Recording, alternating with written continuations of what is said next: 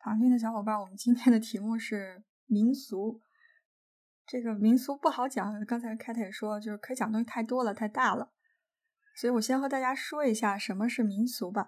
我找了一下这个定义，这个词啊叫德语叫 folklore，我估计英文是一样的，叫 folklore，可能是这个词呢是指所可以表达的非物质文化遗产。还有就是可以区分这个种族和宗教的这样的一个行为，它是涵盖了悠久的传统，经常以口头的表达形式流传下来。当然了，也辅助于书面或者图片的一些记载。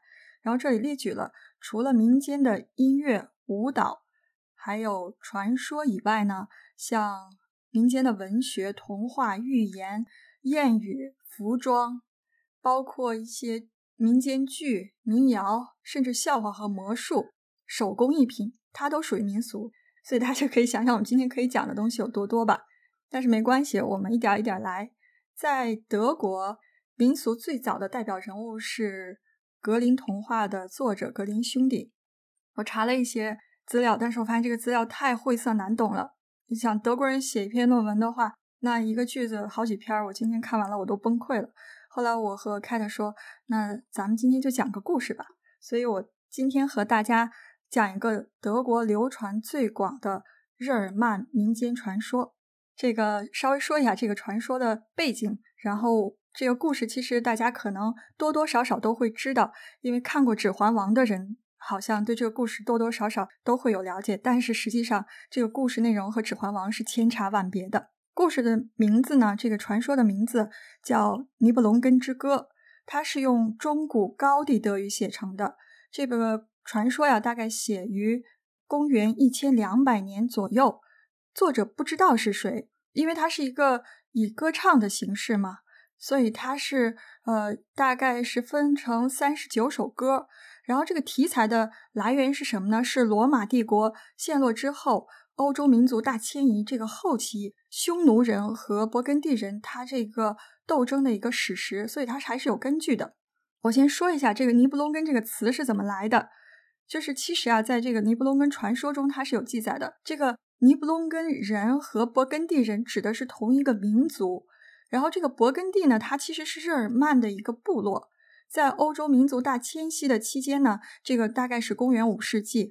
在莱茵河上建立过自己一个短暂的王朝，这个王朝就是我们这个整个的故事背景。然后勃艮第的军队，它是在公元四百三十五年被打败了。然后这块地呢，就是莱茵的这块地，是在呃罗马服役的当时的匈奴人瓜分了，所以就讲了这么一个史实：匈奴人和勃艮第人的这样的一个战斗。《尼布龙根之歌》它被称为德国的《伊利亚特》，大家知道这个。盲人这个呃诗人荷马写的《伊利亚特》非常有名，它也是一部英雄史诗。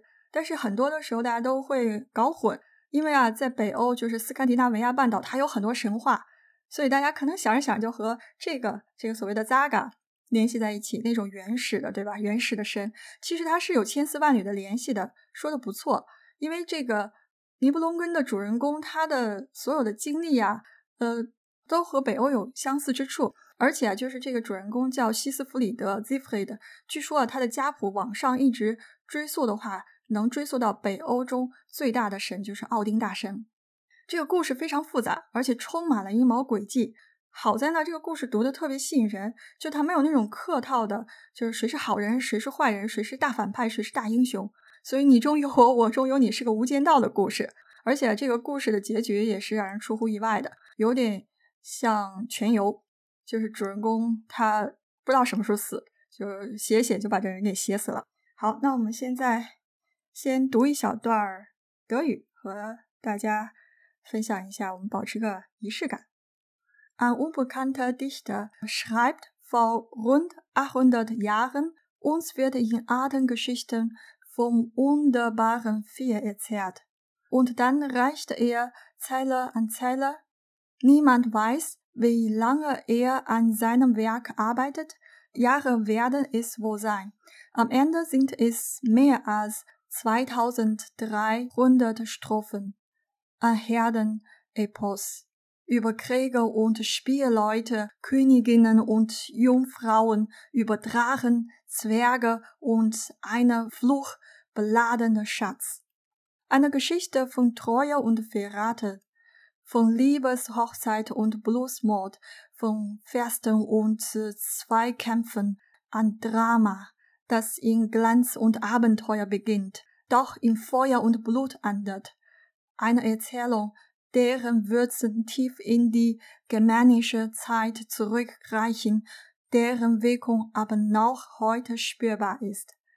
Das Nibelungenlied, das deutsche Nationalepos。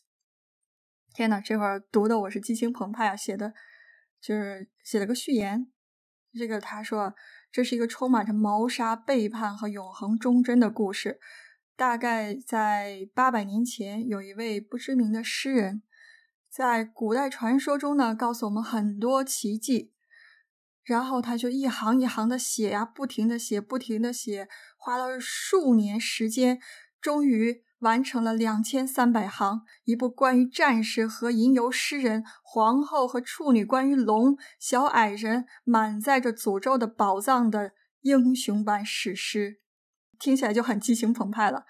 实际上，它确实是一个关于忠诚和背叛、爱情和自相残杀、关于欢聚和这样的一个对决的一个故事。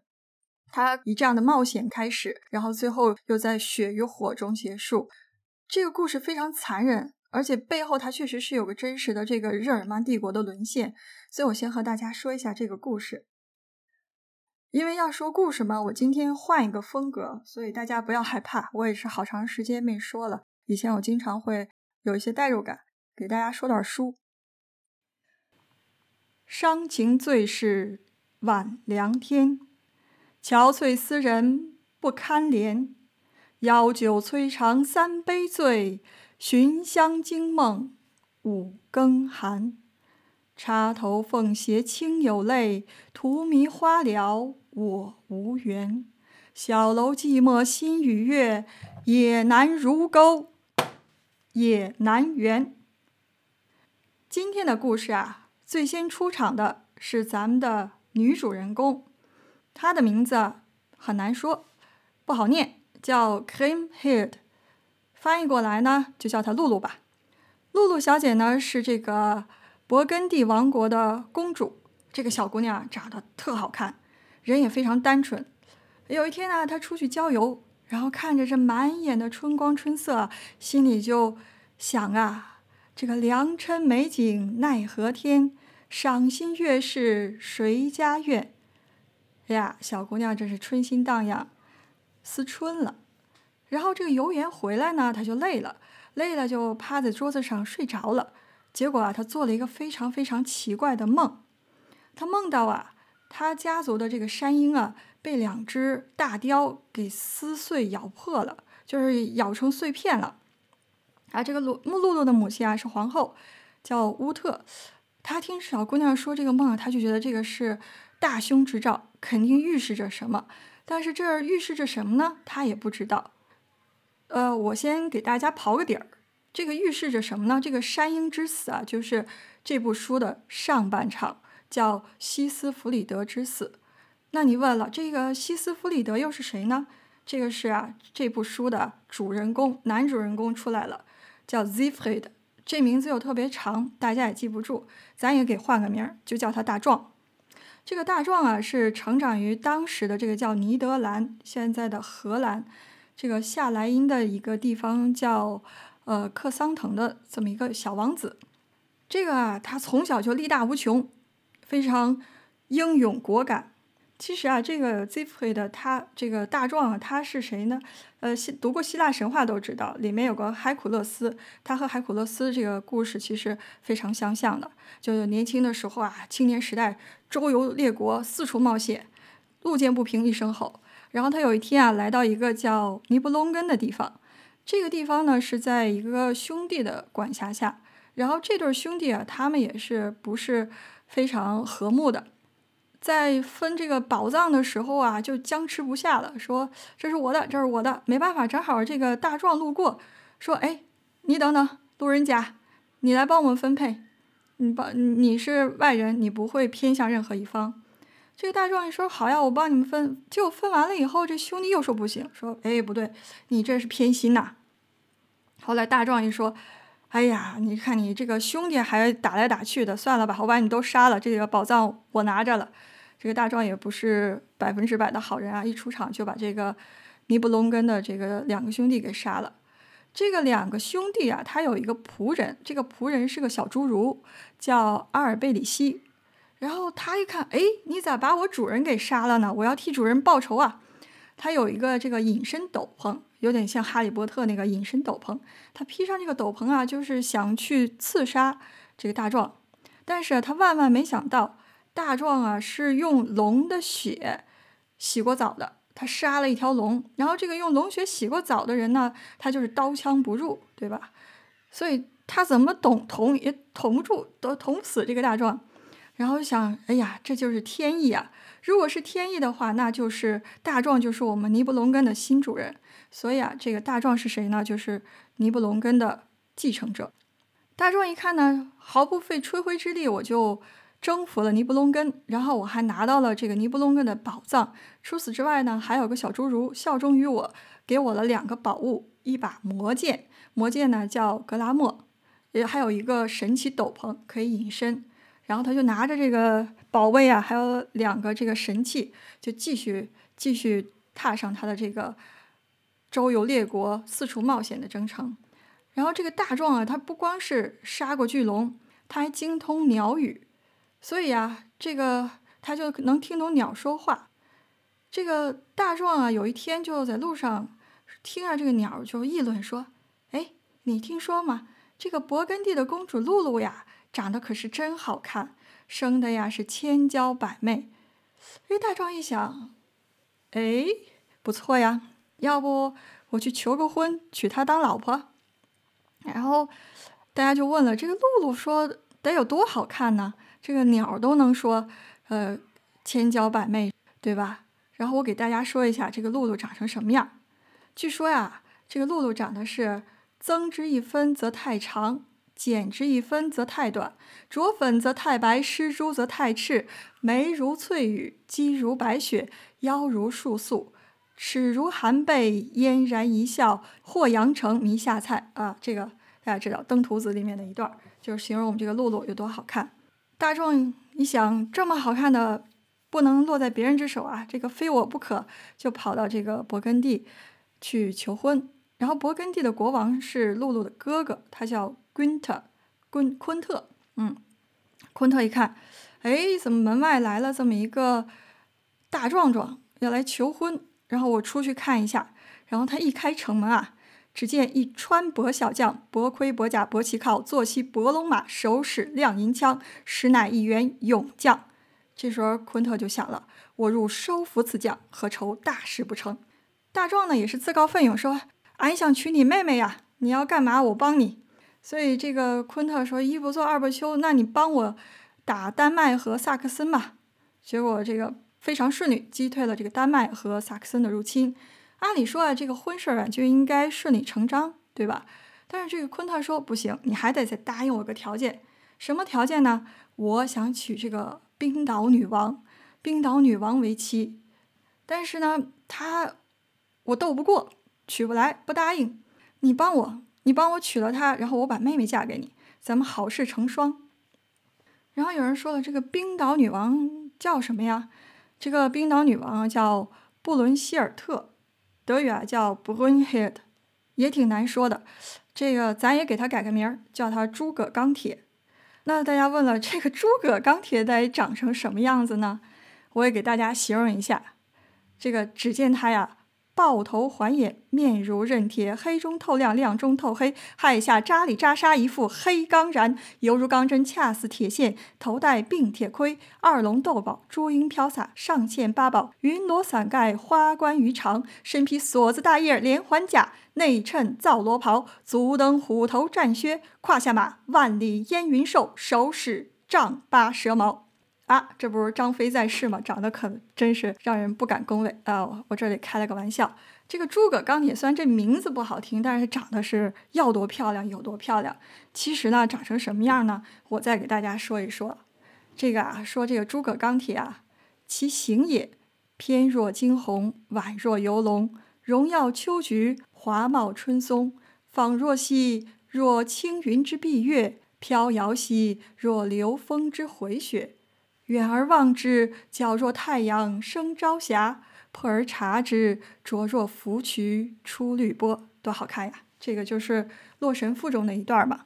这位被称为冰岛的女武神，其实啊，长得比露露还好看，还带着那种北欧的仙气儿，大家可以想象一下。但是啊，这个女武神可不真是好招惹的，也不是一般人。所以啊，去招亲的人呢，他都有三个条件，要跟他进行比赛。比赛什么呢？就是我们这个更快、更高、更强的这个奥运项目——标枪、这个铅球和跳远。但是啊，这个还要三战三胜，都胜于他才可以嫁给你。可能别人不知道，这个诸葛钢铁啊，他是天生神力，是因为他是有处女之身。有了这个处子之身呢，就是根本没有人能战胜他。这个时候，大壮就想，那没问题啊，就跟昆特说，你就跟他比，我到时候助你一臂之力。他就带上，就穿上这个隐身斗篷，施了魔力，然后就帮助啊这个昆特。暗中助他一臂之力，得偿所愿。这个诸葛钢铁也纳闷了，说：“看着这个瘦瘦弱弱的昆特，他怎么能像战胜我的人呢？倒是他旁边的这个随从，金发碧眼的大壮，看着十分喜爱。但是没办法呀，这个战胜我的是昆特，这个我之前许诺了，说战胜我我就嫁给他，那就嫁吧。所以啊，在德国的这个沃尔姆斯教堂举行了一个双婚礼。”这个新人是谁呢？昆特国王，这个和女武神，就是北欧的这个女王，冰岛的女王，还有呢就是大壮和露露。这个完婚之时啊，不等于说这个故事就结束了。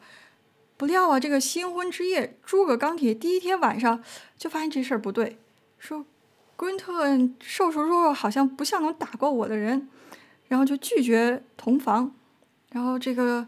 昆特就特别沮丧，说：“这个到手的鸽子都飞了，你说这不是羞辱我吗？第一天晚上不让同房，然后就跑他这个连襟儿，这个对吧？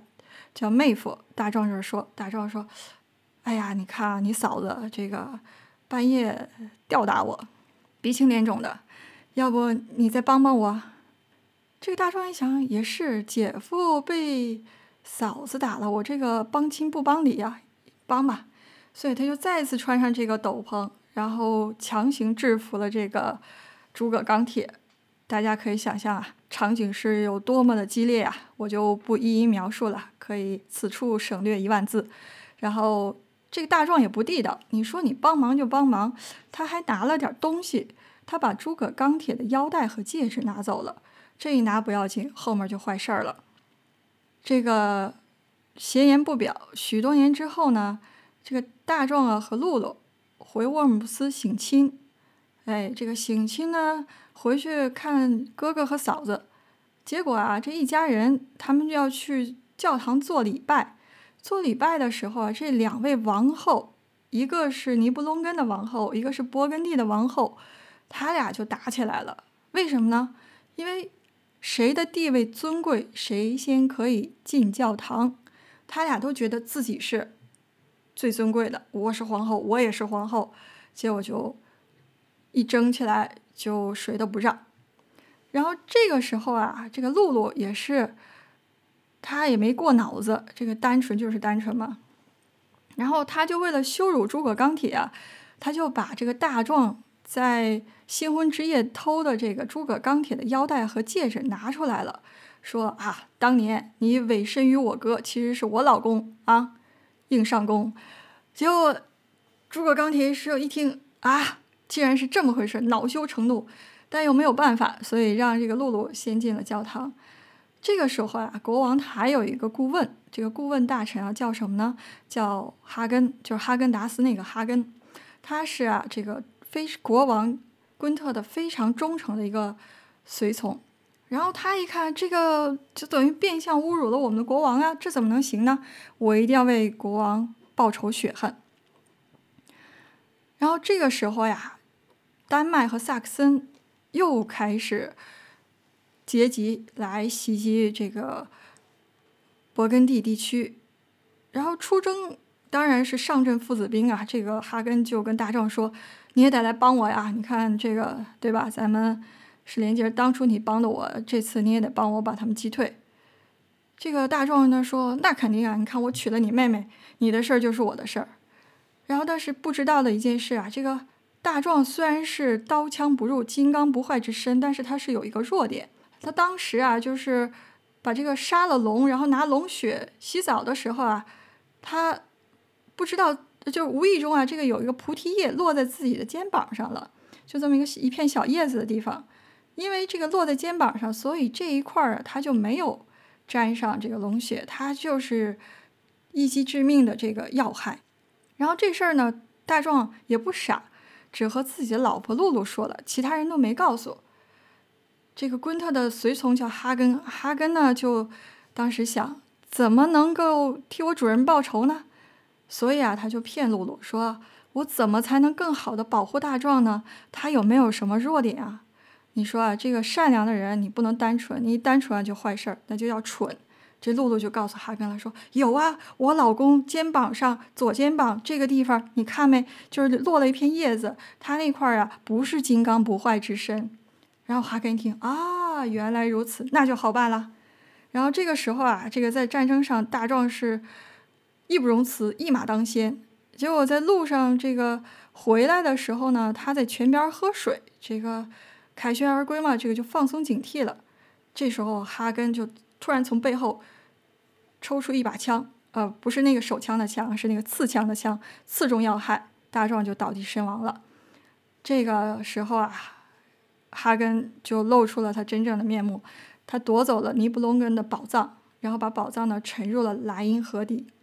露露一听老公死了，而且是哈根杀的，当时就是悔恨交加呀，悲痛欲绝。然后说：“我一定为我老公报仇。”这个啊是这本书的上半部，叫《西斯弗里德之死》。那咱们说了，下半部又是什么呢？下半部这个就是他老婆露露怎么复仇的，叫克里姆希尔的复仇。然后说到复仇啊，咱们老话说：“君子报仇，十年不晚。”所以啊，十三年之后，露露终于等来了机会。这个机会是什么呢？是一个匈奴的使者。啊，他想为自己的国王，这个国王叫埃策尔，埃策尔啊，就是替自己的国王向露露求婚，去就和亲。然后露露一想，哎，我要是答应他，说不定他能帮我复仇，所以就答应远嫁。大家想没想到全游的开始，龙妈嫁给这个马王的情节？大家浮现一下这个情节，对，嫁给他就是说你要替我复仇，这个。匈奴王呢也是满口答应，但是啊时机未到，所以啊该忍还要忍。又过了十三年，都是相安无事。然后突然有一天啊，这个露露觉得这个时机成熟了，她就要跟自己老公，这个第二任老公叫埃策尔，匈奴王说：“哎呀，我好长时间没见到我哥哥昆特了，我好想他呀，要不请他来。”我们这个地方，他当时在布达佩斯啊，就是匈牙利的布达佩斯，说来出席我们的节日盛典吧，这个全家人一起聚一下。这个昆特呀，是没有任何戒心，说我也好长时间没见我妹妹了。但是哈根跟他说，他这个随从大臣说肯定有诈，你不能去。昆特还是没有听，就去了，带着一众人马。然后在庆典的时候啊，这个露露也学的狡猾了。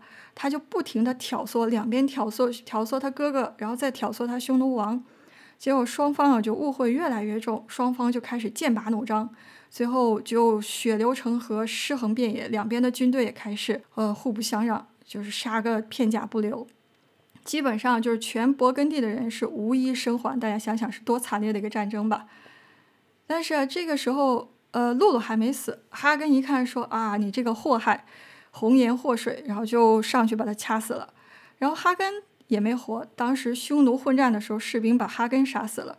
所以大家可以想想，就是先是，呃，我们的大壮死了，然后是昆特死了，然后是露露死了，然后哈根死了，就是该死的都死了。主角啊，都倒在这场杀戮的血泊之中，再也没有醒来。非常有这个哈姆雷特的这个王子复仇记的这么一个安定。这个就是我们的故事。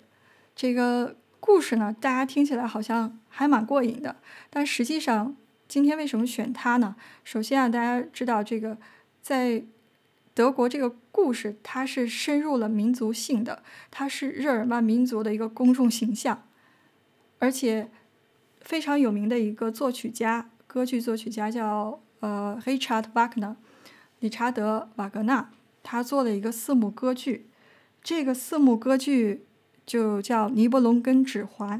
大家看过《指环王》的话，应该就是他的这个情节。《指环王》的话，其实摒弃了我刚才讲的这个故事中的很多的原来的呃形象啊情节，它是重新塑造了人物，比如说这个小侏儒，比如说这个哈根的形象。呃，这这部剧至今非常非常迷人，而且如果有机会的话，大家可以去找一下这个四幕歌剧，非常长，要分每天是四个小时，要分四天看完。基本上好像在德国看完的人也不多，在呃纽伦堡是专门有一个瓦格纳歌剧院，他就上演这个《尼布龙根》。这个呃第一幕呢叫莱茵的黄金，就我说的这个莱茵宝藏嘛，哈根城的宝藏。然后第二幕呢叫女武神，就是刚才我们说的这个诸葛钢铁。然后后面还有诸神的黄昏，诸神的黄昏就是这个一通混战，就。《诸神的黄昏》我还是呃挺喜欢的，就是他那个开场的时候非常非常震撼。这个是尼布龙根的故事。然后话又说回来了，和德国的历史相结合的话，为什么说他是日耳曼的一个公众形象呢？我要提到另外一个人叫希特勒。大家知道希特勒是瓦格纳的脑残粉儿，瓦格纳是尼布龙根戒指的这个原创，所以啊，希特勒他在一九二三年还没上台的时候，他自己写了一篇文章叫。German Siegfried，德国的西斯弗里德，他就鼓吹了这种神话中的这个民族意志形象，然后在所有的这个战斗中啊，他就把这个英雄形象放大了，甚至就是在一九四三年的时候，当时呢，德国的第六军在斯大林格勒拼死奋战，大家知道德国的这个宣传部长叫呃 g r e b e s 他当时在广播中就说了一句话，他说。我们知道一首壮丽的英雄歌曲，讲述了一场不平等的斗争，这就是尼布龙根人之战。